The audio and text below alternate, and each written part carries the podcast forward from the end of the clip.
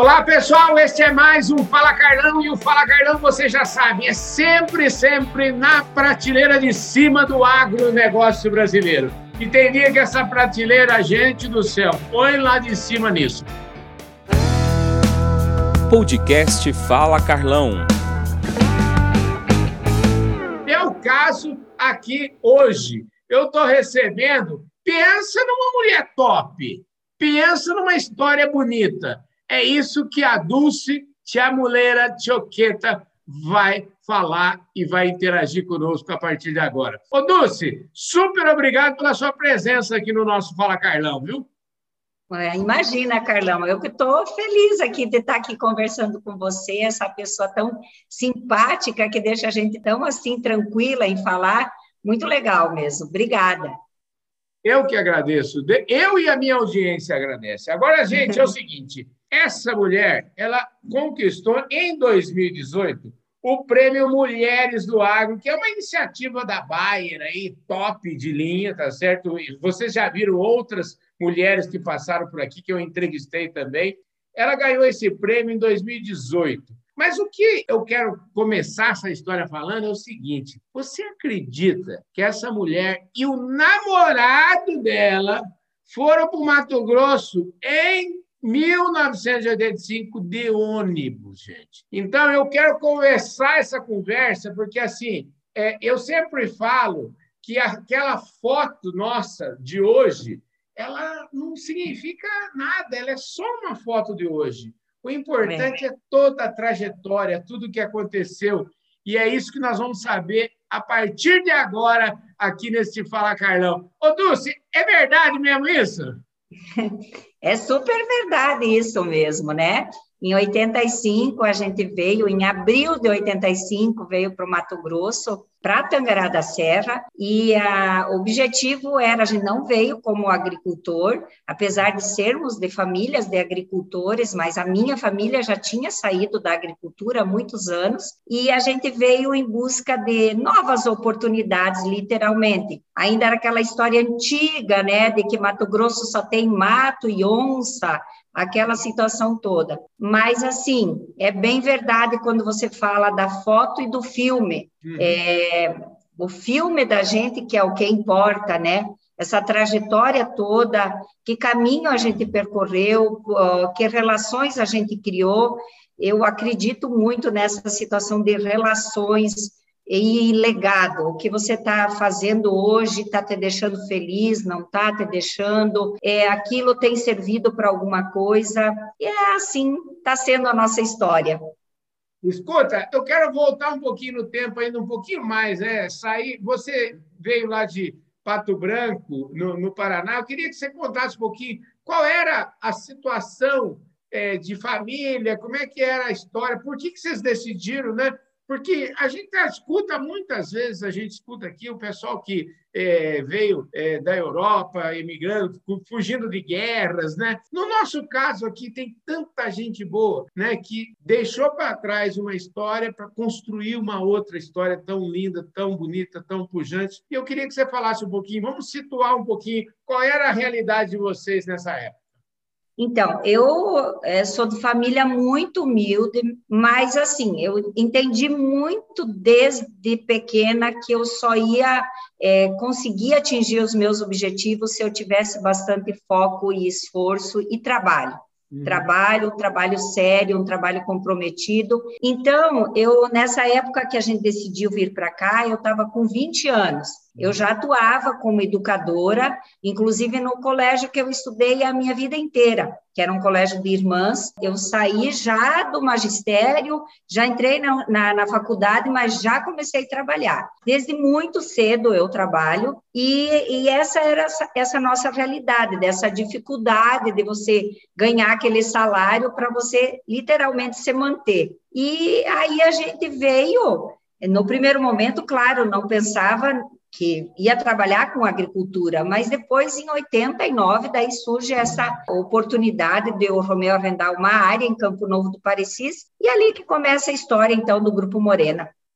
Nossa, que beleza! É muito bom. Esse é o Brasil. Eu sempre falo aqui, para quem acompanha aqui o nosso programa, eu sempre falo que esse é o Brasil que sustenta o Brasil, esse é o Brasil que dá certo, esse é o Brasil que cresce a mais de dois dígitos, é um Brasil que não tem medo, é um Brasil que carrega o Brasil realmente. Olha, como é que foi essa história, Oduce? É, me conta, vocês arrendaram propriedades, ou seja, vocês não tinham ainda uma propriedade própria.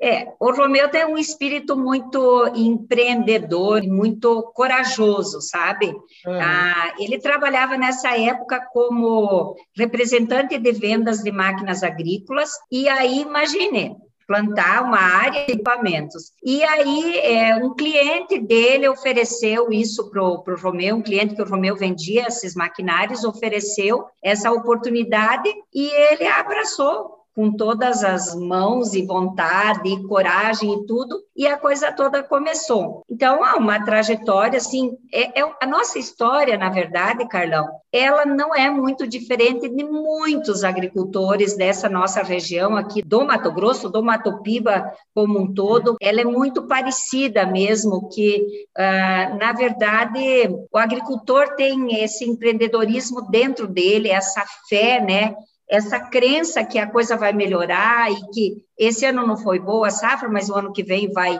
vai melhorar, essa paixão pelo trabalho. Então, é isso que aconteceu. E claro, nesses 32 anos, a gente teve altos e baixos, teve momentos ruins, bons, mas com certeza é uma história que é de sucesso e que a gente se orgulha muito da nossa história. Quer dizer, é aquela história que eu falei, a gente está vendo uma foto hoje, mas não viu o filme hoje. E o Fala Carlão, a ideia aqui desse programa é sempre tentar, pelo menos, fazer um trailerzinho daquilo que foi. Exato. E eu queria, então, fazendo esse trailer lá, vocês começaram é, plantando soja, qual que é o negócio de vocês hoje? É, na verdade, assim, estava o Mato Grosso, há 32 anos atrás, ele estava se redescobrindo né? Então, assim, não existe, já se plantava no cerrado brasileiro, mas ainda precisava de muita tecnologia, o solo precisava de muito investimento, uhum. é, não tinham variedades para a nossa região, no caso. Então, a gente começou plantando arroz, aí depois foi plantando soja, e aí depois, muito bem depois, veio o evento da safrinha de milho, da, que até agora a gente está colhendo né, a safra do milho. Então, foi tudo um processo, mas tudo foi foi tudo um processo que teve é, muita, muitas entidades. A Embrapa ela é determinante para essa revolução toda que aconteceu no, no Cerrado brasileiro. E, claro, outros pesquisadores, outras entidades também, mas é, essa situação toda de tanto investimento em cima do Cerrado, a gente deve colocar os créditos em cima da Embrapa mesmo. Então, é, assim que as coisas aconteceram. Daí, desses 200 hectares, na verdade, eram 500 hectares, mas que se plantava 200. Uhum. E aí depois a gente foi comprou essa área, foi arrendando outras áreas e comprando outras áreas, e a coisa foi caminhando e adotando essas inúmeras tecnologias e tudo, mas a gente nunca para, né? Aquele ditado que o agro não para é verdade mesmo, e nem tem como parar, Carlão. Não existe possibilidade nenhuma, você tem sempre tem que estar buscando essa melhoria contínua em todos os aspectos, não só na questão é, do uso das tecnologias, mas principalmente em relação às pessoas.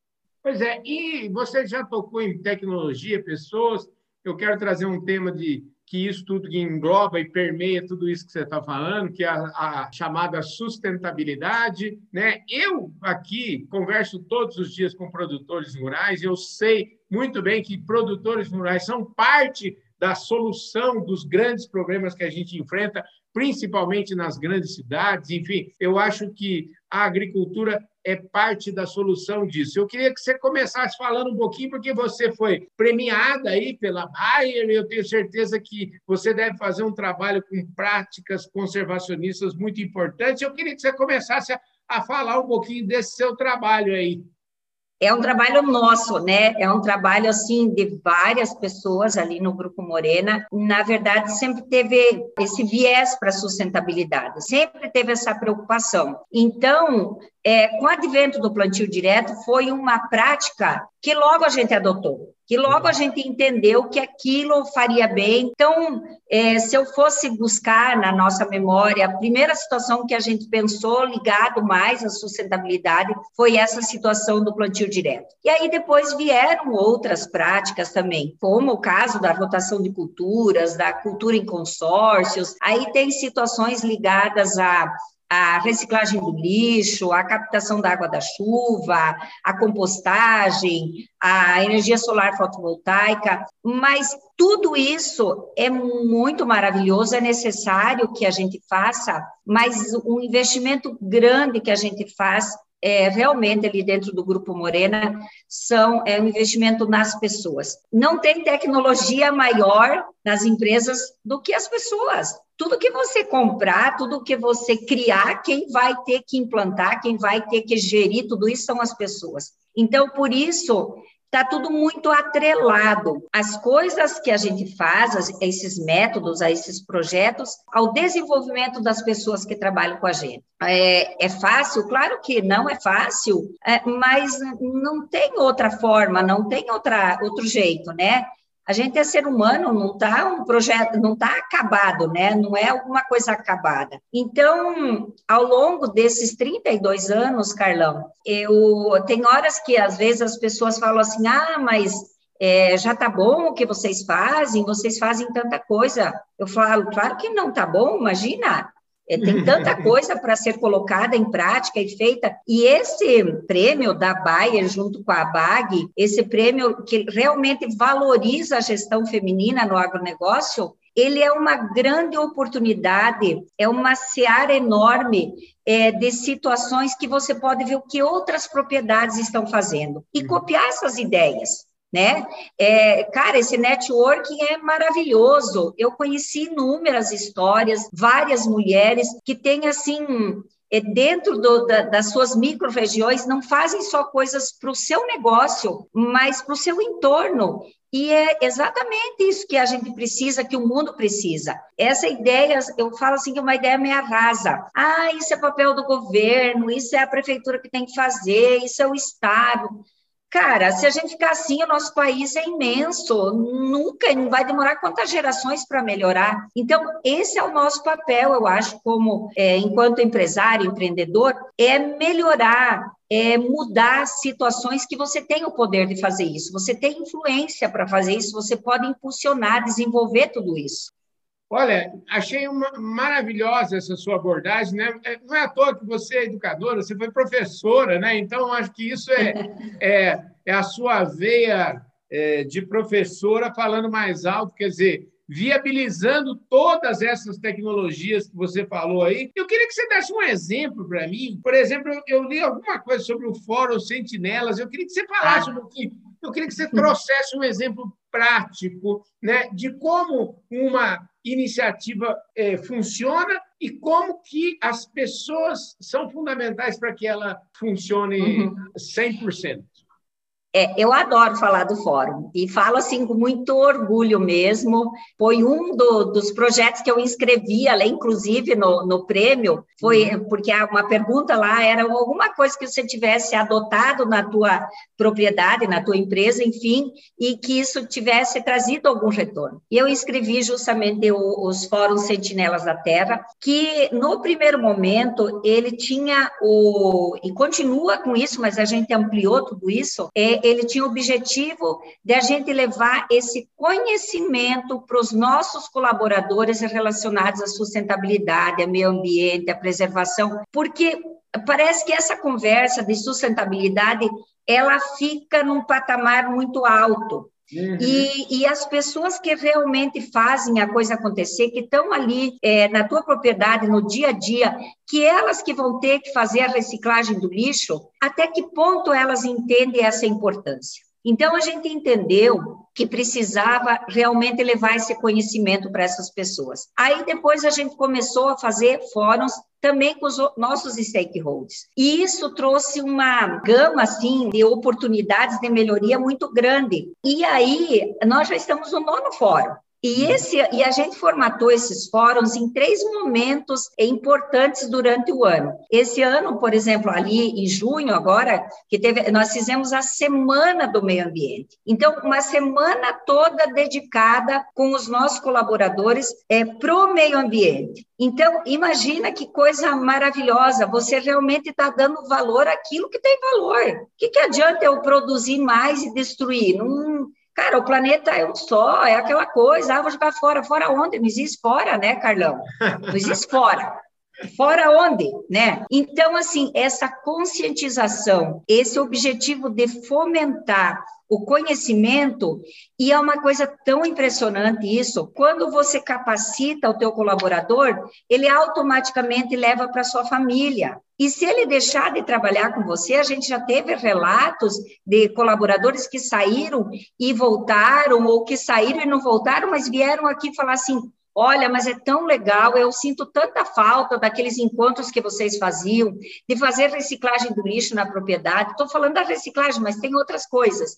Uhum. Então, assim, isso, isso é o que vale, porque tem coisa que não é só dinheiro, né, Carlão? É, cara, se a pessoa pensar só, ah, vou fazer isso, vou, quanto vou ter de retorno? Você não faz nada. É que nem a captação da água da chuva. Já insistiram inúmeras vezes para o Romeu falar, mas Romeu, efetivamente, quanto que você ganha com isso? A gente não paga água, uhum. né? A gente tem outorga, mas a gente, né, a gente, o que que a gente ganha? A gente deixa de tirar a água do lençol freático. E a gente está utilizando essa água da, da chuva que cai nos telhados, que vai para as calhas e vai no reservatório, está utilizando para as pulverizações, está utilizando para a lavagem dos maquinários. Então, é, para você processar tudo isso, gerenciar tudo isso, é muito mais difícil do que tirar água do poço artesiano. Então, você não tem coisas que não se medem em dinheiro, não adianta. Olha, sabe uma coisa que não se mede em dinheiro também? A sua presença e a honra de ter recebido você aqui no Fala Carlão, viu? Ele é, é muito simpático. E você sabe uma coisa que eu falo sempre o seguinte: conversa boa passa rápido demais. A gente, pois é. A gente está aqui nos descontos para dar uma amarrada em tudo isso, né? Eu acho que era legal. Você já falou tanta coisa boa, tanta, você trouxe tanto insight maravilhoso aqui. Eu queria para fechar, falar um pouquinho das coisas, vamos dizer assim, é, de como tudo isso se conecta, ou seja, a integração lavoura, ah. pecuária e floresta, que é uma coisa que o nosso querido Alisson Paulo Neri fala tanto, que é o que vai levar o Brasil para um outro estágio, né? porque eu falo assim, a gente vive num mundo, né? e você acha que tocou nisso com outras palavras, onde tudo aquilo que você fez no passado não é garantia de que você vai fazer no futuro, que você vai ter o mesmo sucesso no futuro. Então, por isso, eu sou super feliz de ver uma pessoa com essa inquietude sua, com essa gana de querer fazer sempre algo melhor do que você mesma fez até ontem, até hoje de manhã. Né? Eu acho que isso que move. Então, eu queria, para a gente amarrar, a gente tem esse conceito de LPF, a gente tem o, o carbono Bayer aí, o pró-carbono. Eu queria É que... tanta coisa, eu tinha até esquecido tudo isso. Pois é, mas eu estou aqui de olho aqui, então eu queria, eu queria que você falasse um pouquinho para a gente amarrar nossa conversa, para a gente terminar nossa prosa aqui, viu, Dus? Então, como que tudo isso se conecta? A gente formatou tudo isso que a gente faz no SSGM, que é o Sistema Socioambiental do Grupo Moreno. Uma coisa é interligada com a outra, né? Se eu falo, por exemplo, do Fórum Sentinelas da Terra, aí eu tenho um prêmio, Desafio Sentinela, que daí eu premio o colaborador que teve uma ideia inovadora ligada à sustentabilidade. Então, se eu falo desse mostrar o que eu faço, eu chamo a Academia Aberta do Campo, que é onde eu recebo as pessoas e a troca dos saberes, e ali também tem outros projetos dentro de tudo isso. O nosso guarda-chuva, que a gente chama, é os Sentinelas da Terra, que é o produzir como eu produzo. Então, esse como produzir, você já falou, é a integração lavoura-pecuária, é a rotação de culturas, é o plantio direto. Tudo isso faz parte desse conjunto de situações, cria esse sistema. E a gente vai agregando coisas a esse sistema, mas sempre muito pensando nas pessoas, sempre muito pensando. Claro, Carlão, a gente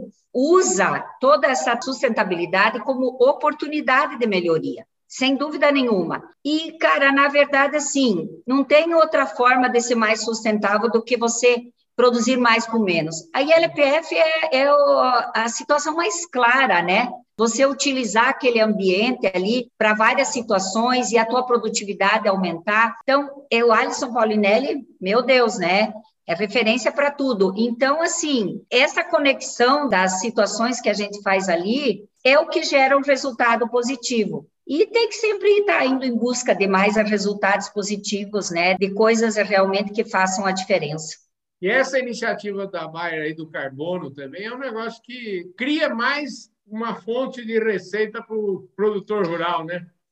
Cara, é assim, Carlão, ó, na verdade, assim, quando a gente foi uma das propriedades selecionadas, a gente ficou muito honrado e lisonjeado, porque era, era essa chance da gente aprender mais uma coisa nova né? Então, é um processo que está caminhando, a gente está muito feliz de fazer parte da história e tomara que outras empresas é, sigam essa iniciativa da Bayer também, né, do Procarbono, porque se fala muito nisso há muitos anos, né? Uhum. Mas, efetivamente, quem que está querendo realmente gerir tudo isso e apoiar o, o agricultor ou pôr a mão no bolso para o agricultor, é, vai caminhar isso, uma hora ou outra vai caminhar, mas a gente está muito feliz de fazer parte dessa iniciativa aí do Procarbono da Bayer.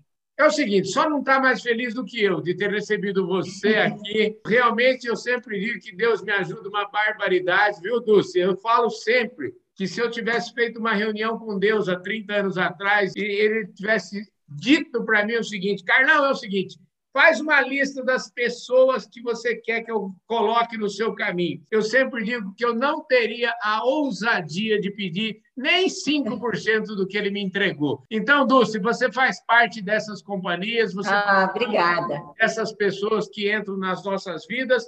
O Fala Carlão, o meu programa, tudo isso aqui, a casa é sua, viu? Muito obrigado pela sua presença. Eu fico muito honrado em receber você aqui, viu? Nossa, eu que, que tenho que agradecer de verdade mesmo. A gente tem como projeto de vida é, o objetivo maior é de inspirar as pessoas, né, através da comunicação e do exemplo. Então, que bom é, poder contar para você um pouquinho da história do Grupo Morena e da minha, que faço parte disso tudo também. Eu fico muito feliz. Obrigado pela grande oportunidade.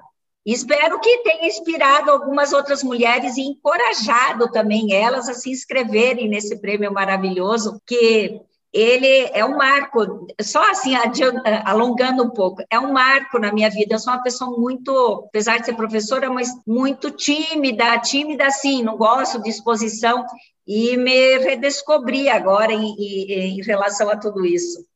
Olha, deixa eu te falar, de timidez você não tem nada aqui, você mandou bem barbaridade aqui nesse Fala Carlão, viu? Muitíssimo obrigado, um forte abraço a todos vocês. Ô, Duz, muito obrigado pela sua presença, viu? Obrigada. Eu vejo todos vocês no nosso próximo programa. Valeu, fui!